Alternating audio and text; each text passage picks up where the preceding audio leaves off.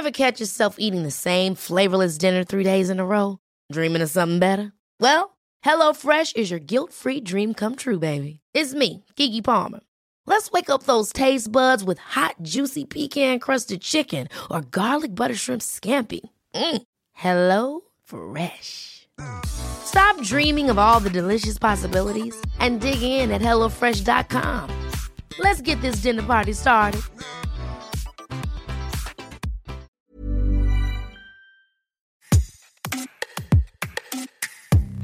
Bonjour, c'est Anne-Laetitia Béraud. Bienvenue dans Minute Papillon avec notre rendez-vous La Bulle où on parle de nous, de soi.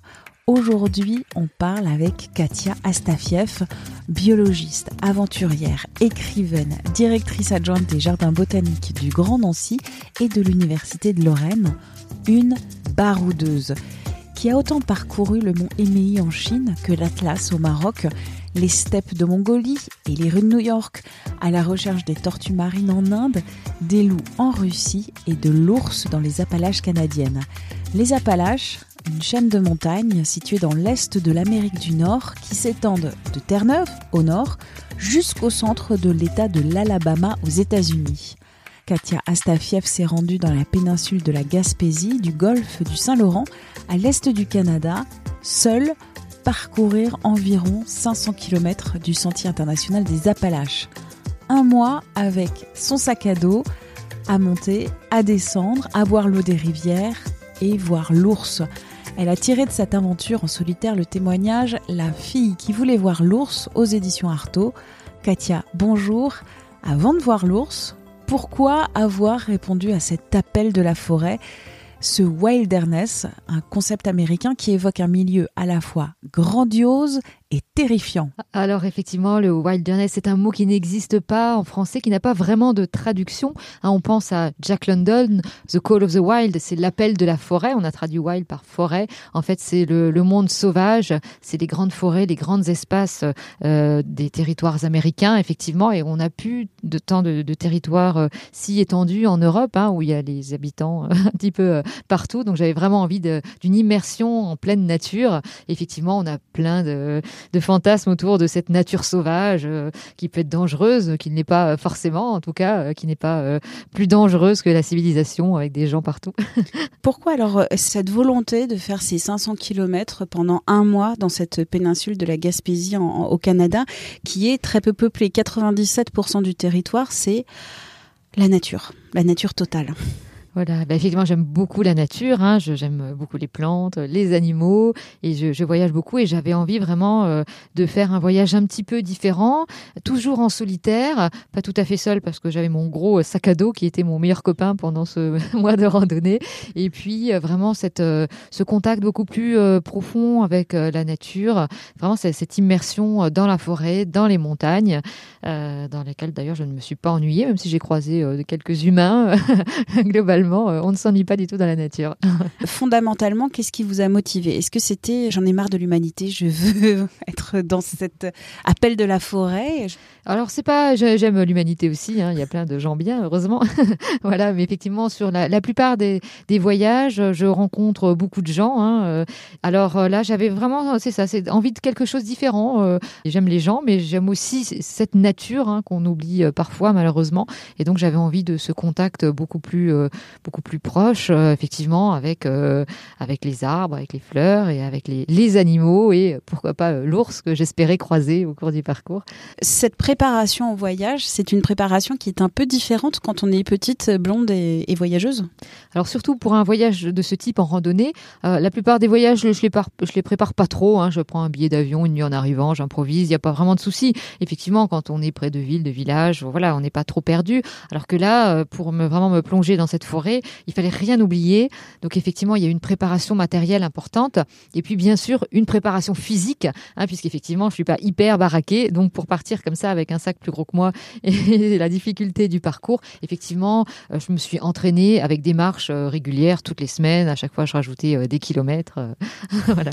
Il y a un, chapitre dans votre ouvrage sur la préparation parce que vous êtes une femme. Donc c'est des sous-vêtements qui sont adaptés. C'est aussi penser aux protections avec la coupe menstruelle. voilà, c'est le genre de détails auxquels on ne pense pas toujours quand on va partir en voyage, en randonnée notamment.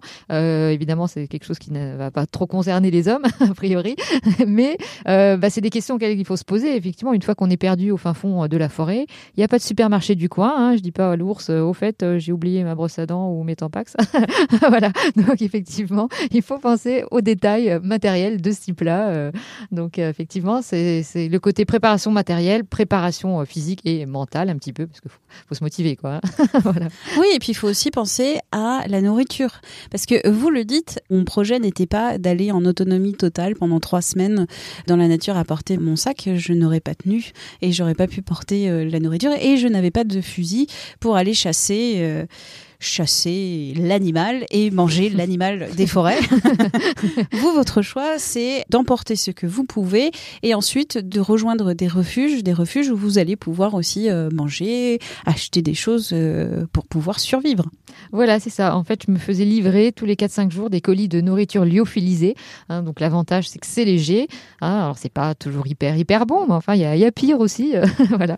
Et c'est surtout léger. On met de l'eau dedans. Donc j'avais un micro réchaud, un filtre eau hein, pour euh, pomper l'eau dans les rivières directement. Hein, euh, donc les, rivières canadiennes sont pas trop polluées. C'était un moyen d'essayer d'avoir un sac pas trop trop lourd, quoi. Même si c'était quand même beaucoup trop lourd pour moi. Bah oui, c'était 50 litres. Hein. Euh, alors le sac faisait 50 litres et en poids ça faisait à peu près 15 kilos, quoi. Mais bon, comme je suis pas très costaud, bah, les 15 kilos avec le dénivelé, la difficulté de la marche, la température, c'était quand même difficile et j'étais particulièrement lente du coup avec mon, mon monstre sur le dos. oui, parce qu'on peut être très bien préparé et mentalement et physiquement. Les déconvenus, ça arrive, euh, bah, ça arrive assez rapidement. Dès le premier jour, c'est euh, la canicule, il fait 35 degrés et vous manquez euh, de tomber dans les pommes à cause de la déshydratation. Voilà, c'est vrai qu'on pense pas forcément à ça quand on va au Canada. Hein. C'est vrai que c'est pas l'image d'un pays chaud. Effectivement, quand je suis partie fin juillet, il y avait une canicule, il y avait plus de 35 degrés et j'ai beaucoup beaucoup souffert. J'avais prévu de faire 25 km, j'en ai fait 8 en je sais pas combien d'heures. Et euh, voilà, j'ai cru que j'allais mourir de soif, enfin de chaud le premier premier jour. Donc euh, finalement là, euh, comme j'étais encore pas trop loin de la civilisation, j'ai fait du stop et un, un passant m'a ramené à 3 km de mon point de départ. Donc ça commençait plutôt mal. Vous racontez quand même, il y a des moments un peu de terreur, notamment euh, près de l'eau, avec euh, la marée, la nuit. Comment on fait face en fait quand on est terrifié? Oui, alors effectivement, c'est le, début, euh, la, toute première nuit, après vraiment seul dans les bois, j'avais dormi dans un refuge, pourtant il y avait quand même quatre, quatre murs en bois, et effectivement, cette première nuit dans les bois, j'étais euh, terrorisée, le moindre craquement de branches, j'étais persuadée que l'ours allait rentrer, venir me dévorer mon pique-nique, et puis moi, après, par la même occasion, ou qu'un tueur en série allait rentrer pour me couper en morceaux. et ce n'est pas arrivé, puisque je suis euh, ici. effectivement, on se fait des fois des films dans sa tête, mais il n'y a pas de raison que ça se passe mal. En fait, on craint pas grand-chose hein, finalement dans les, bois. Euh, on craint moins de choses qu'en ville. voilà. Et comment alors, euh, c'est parfois de ce moment de terreur euh, du début, on devient moins peureux de la nature? Ça vient comment?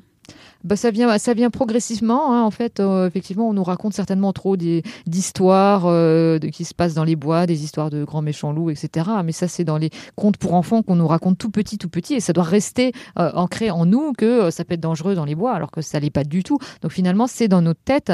Et effectivement, passer cette première nuit angoissante, où il s'est finalement rien passé du tout, il y a aucune raison qu'il se passe quoi que ce soit. Et après, progressivement, j'étais de plus en plus à l'aise à dormir dans les bois, et à la fin, mais j'étais bien, bien, bien. J'avais plus du tout envie de repartir. Mais pourtant, il y a quand même un certain danger et on ne peut pas l'oublier. La mauvaise chute. La mauvaise chute, ça peut arriver, donc ça peut être euh, plus gênant. Donc il faut quand même euh, faire attention où on met les pieds, comme être, très prudent. Effectivement, quand on est tout seul, si on dérape dans la montagne, euh, ça peut arriver. c'est arrivé d'ailleurs. voilà. Donc effectivement, il faut vraiment faire attention où on met les pieds. Et donc c'est pour ça aussi que je ne me suis pas ennuyée une seule seconde, parce qu'il fallait être attentif finalement tout, le temps à tout, tout ce qui se passe autour de soi et où on met les pieds vraiment pour pas se casser la figure et que ça se termine mal. Avant de rencontrer l'ours, vous avez rencontré d'autres choses, les insectes et notamment les moustiques canadiens qui sont une plaie totale. Ah oui, alors ça, ils sont connus pour ça, les maringouins, les mouches noires. Il y a toutes sortes de petits insectes très sympathiques. Et à certaines périodes, ils arrivent, mais par nuées entières. Et ils, vraiment là, ils, ils vous mangent tout cru. Hein. L'ours vous mange pas, mais les insectes, eux, ils vous bouffent. voilà. Et donc, euh, j'ai fini un peu défiguré après quelques jours entre les piqûres de moustiques et le, le sang des piqûres sur les joues. C'était euh, horrible. ça fait partie de ces journées, alors ces journées aussi un peu moroses, ou ces journées avec sang, ces journées avec euh, où il pleut aussi, ou quand ça dégouline, qu'on doit traîner son, sac à dos, que les jambes font mal. Voilà, effectivement, hein, tout n'est pas rose tous les jours hein, sur le sentier. C'est un parcours euh, semé d'embûches hein, entre euh, les insectes, le dénivelé, la chaleur, la pluie. Enfin, effectivement, une randonnée comme ça, tout seul, quel que soit le temps, quelles que soient les conditions, bah, on avance. Voilà, on se dit pas, bon, j'attends la semaine prochaine, ça ira mieux. Non, là, j'avais un itinéraire à moi, je pouvais pas m'arrêter. Donc, effectivement, il faut se motiver, il faut quand même être motivé et, y aller quoi. Hein. Et il y a des fois, faut pas se poser de questions, on y va. Voilà. Après, il y a plein de beaux moments, bien sûr, qui rattrapent les, moments difficiles. Mais j'ai l'impression qu'il n'y a pas de moment d'auto-apitoiement, de moments où on craque, on pleure, on s'arrache les cheveux, on se roule par terre. Euh, non, pas chez vous, non. Il y en a eu euh, un ou deux quand même, on va dire. Ah bon, donc vous êtes, vous êtes je vous rassure, vous faites je partie vous rassure. Vous n'êtes pas une surfemme. pas du tout, je vous rassure. Euh, il y a eu des moments où vraiment je me suis dit mais c'est pas possible, je veux rentrer chez moi.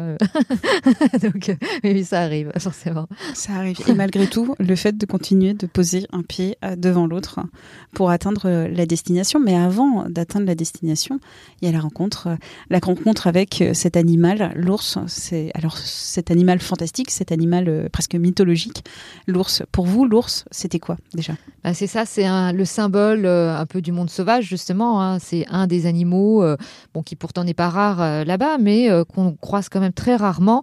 Et effectivement, c'est une rencontre très inattendue, parce que finalement, on ne sait pas du tout. J'aurais pu ne pas du tout en voir. Et ça a été un moment magique et vraiment inattendu, un peu comme une, apparition, cet animal magnifique comme ça. c'est très beau, hein. c'est vraiment euh, des, animaux sublimes, euh, vraiment un peu ce, symbole de, force. cette rencontre est tellement belle que c'est très différent d'une rencontre avec des humains, forcément. C'est pas pareil en tout cas, et ça laisse, ça marque quand même. C'est un, très très beau moment. Peut-être les auditrices et les auditeurs euh, qui nous écoutent ont moins voyagé que vous. Est-ce qu'il y a une expérience universelle dans vos voyages autour du monde? On peut voyager, je pense, à, son rythme, hein, même si on n'est pas un super héros, super aventurier. Euh, c'est vrai que ce qu'on entend souvent de la part des femmes et même d'hommes, hein, c'est d'avoir peur parfois de voyager, peur qu'il se passe des choses, peur de la solitude, peur que ça se passe mal. Et en fait, c'est des peurs à nouveau qu'on a euh, dans la tête. Et puis quand on se lance, on voit que la plupart des gens sont sympas, accueillants, euh, bienveillants. La plupart des voyages se passent très très bien. Et c'est finalement assez rare, à part des petites, euh, petites mésaventures, des anecdotes un peu parfois amusantes, mais en tout cas, euh, il faut y aller, quoi. Ça, c'est toujours bien. Pourquoi dire, c'est au tout début de votre ouvrage, j'ai commencé à vivre en voyageant? Ouais, c'est vrai qu'avant j'avais l'impression que ma vie était un peu banale, un peu voilà, après c'est des, Et c'est venu à quel âge? Des questions de personnalité. J'ai toujours eu envie de voyager depuis très longtemps et finalement ça s'est présenté bah, quand j'ai fini mes études parce que j'avais pas forcément eu la possibilité avant. Et puis après je me suis lancée dès que j'ai fini mes études. Je suis partie au Canada justement, c'était le premier voyage, un grand voyage en solo. Et puis après bah, j'ai continué, j'y ai vraiment pris goût et euh, voilà. Mais comment vous financez d'ailleurs ces voyages? Parce que euh, partir longtemps, partir très loin, mm. même si au quotidien ça ne demande pas beaucoup d'argent, il faut quand même euh, payer le billet d'avion. Voilà, bah justement c'est pour ça que j'ai commencé à voyager quand j'ai commencé à travailler aussi, justement pour pouvoir me payer le billet d'avion. Et puis après, je voyage un peu en petit euh, budget. Hein. Effectivement, là, c'est le sac à dos, la tente. Bon, euh, et puis sinon, ça va être chez l'habitant, en auberge de jeunesse. Enfin, je vais pas dans des 4 étoiles tous les soirs. Hein. Ça, c'est pas. Puis ça m'intéresse pas trop parce que finalement, on s'ennuie tout seul dans sa chambre, même si elle est jolie. Euh, c'est pas le meilleur endroit pour rencontrer des gens. Donc, qu'est-ce que vous avez appris en voyageant? On apprend des choses sur soi et des choses sur euh, les autres. voilà, des choses sur soi, bah, on apprend à se débrouiller déjà, c'est peut-être bête, mais effectivement, euh, quand on se retrouve perdu dans des endroits pas possibles et qu'on est tout seul, il bah, faut se débrouiller. Voilà. Donc euh, il y a un moment, bah voilà, on se, on se dépasse un petit peu, on cherche des solutions, voilà. Et en, dehors de ça, on apprend plein de choses sur les, humains, sur les pays, sur les, tout ce qu'on rencontre, tout ce qu'on découvre, hein, parce qu'effectivement, on a des livres, la télé, la radio, enfin toutes sortes de médias intéressants pour découvrir des choses, mais ça remplace pas l'expérience personnelle. Quand on va quelque part, on se fait euh, son idée et puis on voit des choses peut-être différentes que ce qu'on nous raconte. Donc euh, c'est bien de, de, bouger et de voilà, d'aller vers les autres. de découvrir par soi-même. Voilà. Merci à Katia Astafiev pour ce témoignage. Minute Papillon avec son point d'exclamation, sa petite vignette bleu ciel. C'est un podcast original de 20 minutes que vous retrouvez sur toutes les plateformes d'écoute en ligne. N'hésitez pas à vous abonner, c'est gratuit. Vous retrouverez ainsi notre millier d'épisodes déjà diffusés pour nous écrire une seule adresse audio 20minutes.fr. On se retrouve très vite. D'ici là, portez-vous bien.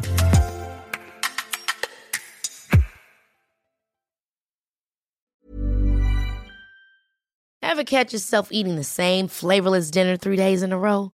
Dreaming of something better? Well, HelloFresh is your guilt-free dream come true, baby. It's me, Kiki Palmer. Let's wake up those taste buds with hot, juicy pecan crusted chicken or garlic butter shrimp scampi. Mm. Hello Fresh. Stop dreaming of all the delicious possibilities and dig in at HelloFresh.com. Let's get this dinner party started.